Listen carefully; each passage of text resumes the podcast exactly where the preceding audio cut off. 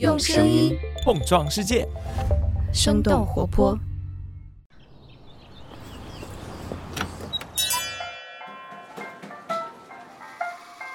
您的生动早咖啡好了，请慢用。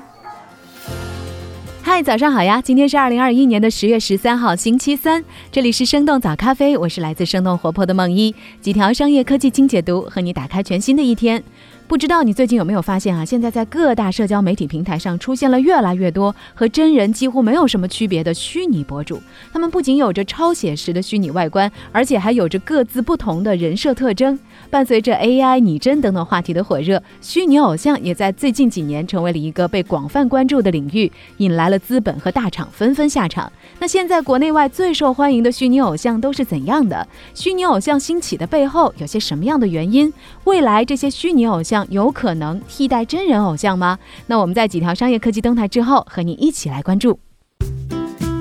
首先，我们来关注一下国内，你会买二手奢侈品吗？四库这个曾经的奢侈品电商第一股，现在好像风光不再了。最近一两个月以来，四库集中被爆出拖欠员工工资、用户订单不发货、不退款、寄售物品拿不回来、疑似资金链断裂等等各种各样的问题。面对着用户的投诉和质疑，四库一直以系统升级为由，迟迟不退款。实际上，四库的问题并不是最近才出现的。从今年年初开始，多家四库的供应商就曾经在网上爆料说，还没有能够按时收到四库的款项，相关供应商达到上百家。那个时候，四库资金链断裂的消息就已经陆续传出，在卖卖等等社交媒体上，不少四库现员工和前员工还都控诉四库拖欠薪资。同时，根据天眼查的信息显示，四库涉及司法监管经营的相关风波不断。仅仅在今年九月四号更新的关于四库买卖合同纠纷的民事裁定就有五起，累计被冻结的资金大约有一千二百四十二万元。四库这家公司成立于二零零九年的四月三十号，最初的定位是销售二手奢侈品，后来转型为销售新品奢侈品为主，并且在二零一七年的九月上市。作为在美股上市的公司，四库自去年的三季度之后就再也没有发布过任何的财报，他们也因此收到了纳斯达克的警示函。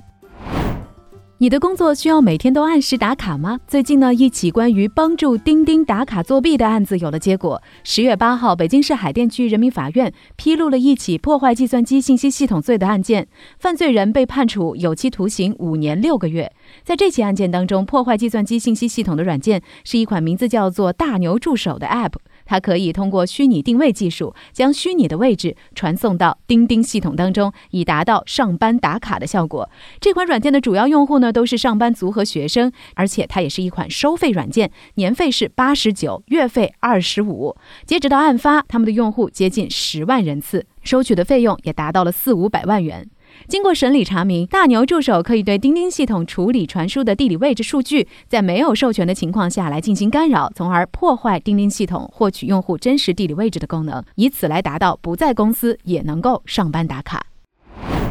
下面来关注一下奈飞和沃尔玛的合作。相信不少朋友都还记得前段时间大火的奈飞新剧《鱿鱼游戏》。这部剧的粉丝很快就能够在沃尔玛买到他们的周边 T 恤了。就在前几天，沃尔玛宣布他们已经和奈飞合作，在沃尔玛的网站上为奈飞的商品开辟了一个专门的区域 Netflix Hub。来专门销售玩具、服装、游戏、书籍等等奈飞聚集的衍生产品，部分物品的独家销售权呢归于沃尔玛所有。这个专区除了提供具体的产品，还会开展体验项目，让粉丝和奈飞节目来进行互动。比如一项名字叫做 Netflix Fan Select 活动，就可以让访问者选出自己最喜欢的奈飞剧集道具，得票数高的道具将会被开发成周边产品和消费者来见面。这也是沃尔玛这样的大型零售商第一次和奈飞进行在线店面的合作。在沃尔玛看来，Netflix Hub 应当是消费者在奈飞娱乐体验旅程的最后一站。当然，说到这儿呢，也让人不得不想到了迪士尼。他们作为全球最早开发衍生产品的公司，迪士尼衍生品变现的规模占到他们整个营业收入的百分之九左右。特别是他们的《冰雪奇缘》在二零一三年上映的第一年就卖出了三百万条，标价一百四十九点九五美元的公主裙，创造了四点五亿美金的收入。而且这个系列产品的热度一直持续到了二零一九年。不知道这一次的流媒体巨头奈飞是不是会借助着爆款新剧的热度和沃尔玛的助力，来实现他们在内容衍生品上的新增长？不知道你有没有担心过孩子上下学的安全，给他们的手机装过定位软件呢？最近，Google 撤下了好几个监控软件的广告，并且推出了相关的政策来禁止这一类的宣传。说起出台这项政策的理由，Google 表示，许多监控软件名义上是为父母提供孩子的位置、通话记录、照片库，但实际上呢，软件购买者是可以在不经过手机所有者同意，私密获取对方信息的。这使得很多人利用这些软件来监视他们的伴侣，或者是其他更多的。人，Google 方面表示，广告禁令只是针对监视亲密伴侣和私人调查服务，并不涉及跟踪儿童活动或者是在工作场所监控员工设备的情况。然而，目前 Google 还不肯透露执法工作的具体细节，只是说会考虑多种因素来综合确定广告是否违反政策。TechCrunch 的报道发现，目前还是有不少的跟踪软件应用程序使用各种技术成功的规避监管，获得了 Google 广告的批准。那这项政策的实际作用还有待检验。下面我们和你一起来关注一下虚拟偶像。从上世纪八九十年代的动画《超时空要塞》当中出现的虚拟歌手，到后来的初音未来、洛天依，再到现在各大社交媒体平台上各种难以分辨的虚拟博主。不知道你会不会感觉到，虚拟偶像好像越来越频繁地出现在我们的生活了？对比频繁塌房的真人明星，虚拟娱乐产业真的开始分真人偶像经济的蛋糕了吗？现在虚拟偶像的竞争格局到底是怎样的？未来的虚拟偶像有可能会取代真人偶像吗？我们马上来和你一同关注。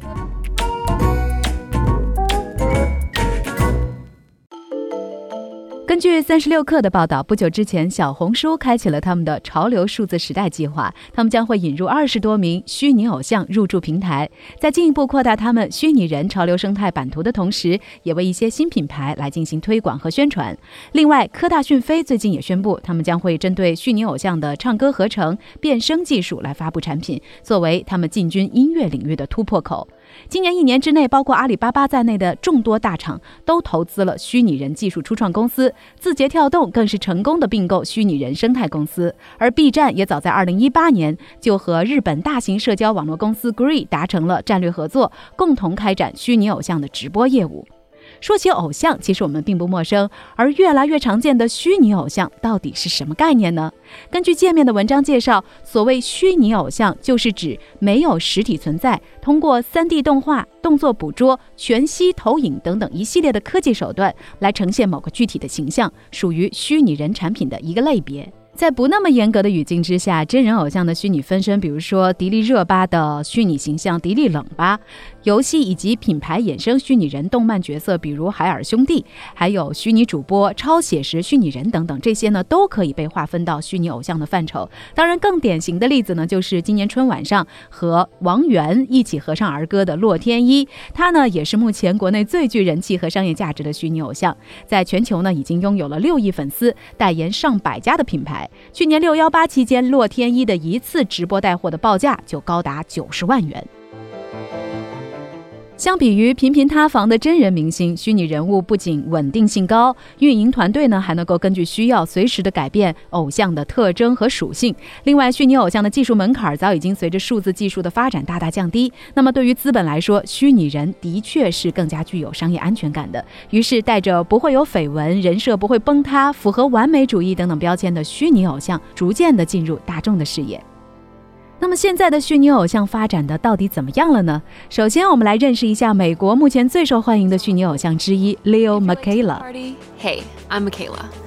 I'm a 19-year-old. Leo Michaela 是一位在 YouTube 上拥有三百万粉丝的虚拟 YouTuber。她被设定为一位住在洛杉矶的二十岁巴西和西班牙的混血女孩。她长着满脸可爱的雀斑，而且还会定期的在社交媒体上分享自己的时尚穿搭和日常生活。同时呢，她还有着非常明确的自我主张和表达意愿。比如说，她会在社交媒体上来支持黑人权利，来推动女权的运动。那这些鲜明的个性特征都非常吻合美国九五后的立场和偏好，他不仅仅在各大社交媒体上拥有着大量的粉丝，各种时尚潮牌呢也都在排队找他代言。除此之外，Michaela 还在 Spotify 和 iTunes 上发布他的单曲，和特朗普、雷哈娜等等人一同入选时代年度网络最具影响力人士的榜单。根据界面的报道显示，去年十一月，Leo Michaela 就以 Michaela 为名潜入到了小红书平台。现在呢，他已经有超过四万的国内粉丝了。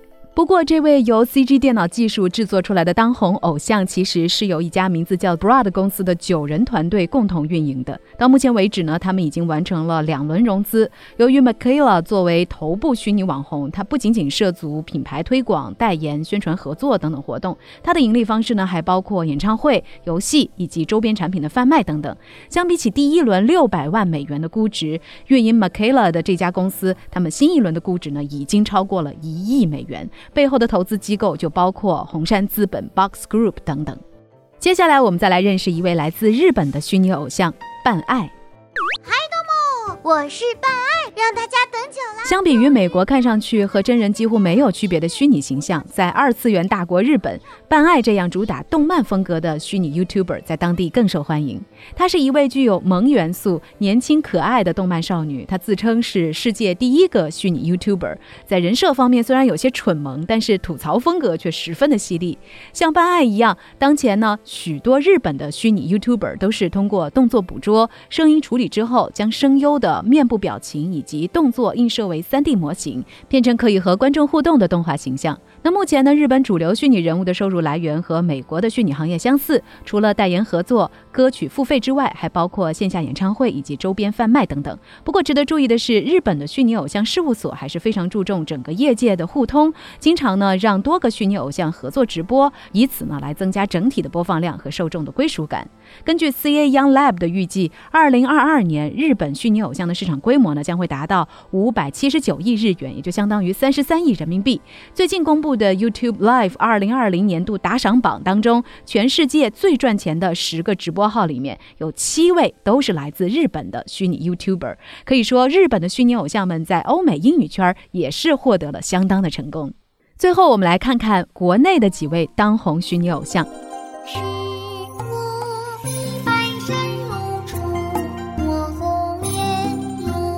你现在听到的是国内第一个实现盈利的虚拟偶像洛天依，她所演唱的《忆红莲》，她的声音呢是来自国内的配音演员山新的嗓音。技术是基于日本雅马哈公司开发的歌声合成引擎，粉丝呢是可以通过购置声库制作软件来让洛天依演唱自己喜欢的歌曲。根据了解，二零一九年 B 站正式收购了上海和念这家公司，让洛天依正式成为了 B 站的员工。目前呢，B 站每个月大约有四千多个虚拟主播开播，上万的 B 站 UP 主是围绕着这些虚拟偶像来进行二次创作和传播。另一个值得关注的还有一个就是虚拟偶像团体名。名字叫做 Asor，他们是由字节跳动和乐华娱乐联合开发的五人团体，在去年成立。每个人物呢都设定为是十八到十九岁的在校女大学生，五个小姑娘的形象还有个性都是完全不同的。而且他们在短短时间内就收获了一大票粉丝，就连围棋国手柯洁也在自己的微博上表达了对于 Asor 成员的喜欢。目前的字节跳动已经通过全资子公司百分之百控股了 Asor 的美术著作权所有者，也就是说虚。虚拟偶像团体 A s o r 也是字节系的成员了。那近两年来，国内大厂一方面投资收购大量处于产业链上游的技术提供商和 IP 运营公司，另一方面呢，他们也凭借着自身丰富的运营渠道，使虚拟偶像们不断的获得更多的曝光机会，为这个行业创造了不少新的玩法。根据艾媒咨询发布的数据显示，去年中国虚拟偶像核心产业规模接近三十五亿元，同比增长超过了百分之七十，预计今年将会达到六十二点二亿。那么，虚拟偶像在未来会有可能替代真人偶像成为主流吗？他们在发展过程当中还会面临着哪些挑战呢？首先，虚拟偶像无法赢得人们面对真人时给予的信任感。虚拟偶像缺乏自己的生命感受，和真人之间仍然有着不可逾越的差异。比如说，国风偶像林，他在自己的小红书上的第一次带货推广，就因为平价口红滋润不干，受到了平台用户的质疑。而在歌唱节目《明日之子一》当中走红的虚拟歌手赫兹，虽然他的歌唱发挥非常稳定，声音采样源也十分的优质，但是在很多观众看来，和真人相比，一个永远不出错的虚拟人物，实在是缺乏悬念感。毕竟突发和未知才是真人秀的魅力所在嘛。其次，虚拟偶像的人物设定难度非常大。所谓好看的皮囊千篇一律，有趣的灵魂万里挑一，能够真正火起来的虚拟偶像其实并没有那么简单。虚拟偶像需要比真人更多的人设运营和精准的定位，而一个有人性、有生命力的虚拟偶像更是长期而连贯经营的结果，无法一蹴而就。所以就目前来看，大多数的品牌衍生虚拟人也都因为缺乏丰富的背景故事和前期铺垫，还是比较难被大众接受，更难以形成为品牌加成的作用。最后，运营成本依然高昂。尽管使用建模软件可以让一个小型团队快速地创建人物角色，一部装备有捕捉功能摄像头的 iPhone 也足以完成真人的面部捕捉，但是传播和维护的费用仍然相当庞大。现阶段，国内单支虚拟偶像单曲的制作，包括编曲、建模、形象设计、舞台方案定制等等，成本就高达两百万元。由于粉丝经济呢是虚拟偶像最主要的盈利手段，对于腰部以及尾部的运营团队来说，以现有的粉丝数量还是难以填补虚拟偶像高昂的运营成本。就像新华网报道当中所说，即使是大厂做原创虚拟偶像，也有不少折戟沉沙。相比较于游戏领域，在打造虚拟偶像方面，厂商的技术优势显然没有那么明显。那说到这儿，也想问问你。你有喜欢的虚拟偶像吗？你觉得未来有可能虚拟偶像会完全取代真人吗？欢迎你在我们的评论区和我们一块儿来聊聊。那节目的最后呢，依然想要发布我们的寻人启事：生动早咖啡的内容研究员仍然在持续的招募当中。如果说你对商业科技领域有着浓厚的兴趣，同时呢具备出色的逻辑分析和洞察力，善于文字表达，喜欢播客，欢迎你来加入我们，和我们一起生动活泼的解锁更多的新技能。感兴趣的朋友可以直接的投简历到 HR。At 生到 FM，或者呢，你可以在生动活泼的公众号当中来回复关键词入场券，你就可以来了解岗位的更多信息，以及在生动活泼工作会是一种怎样的体验。好了，这就是我们今天生动早咖啡的全部内容。那我们周五早上再见啦，拜拜。这就是今天为你准备的生动早咖啡，希望能给你带来一整天的能量。如果你喜欢我们的节目，请记得在各大平台给我们五星或者是好评，也欢迎你分享给更多的朋友，这会对我们非常有帮助。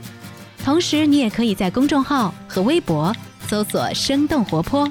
声是声音的声，这样就可以了解更多与我们节目相关的信息啦。生动早咖啡，期待与你下次再见。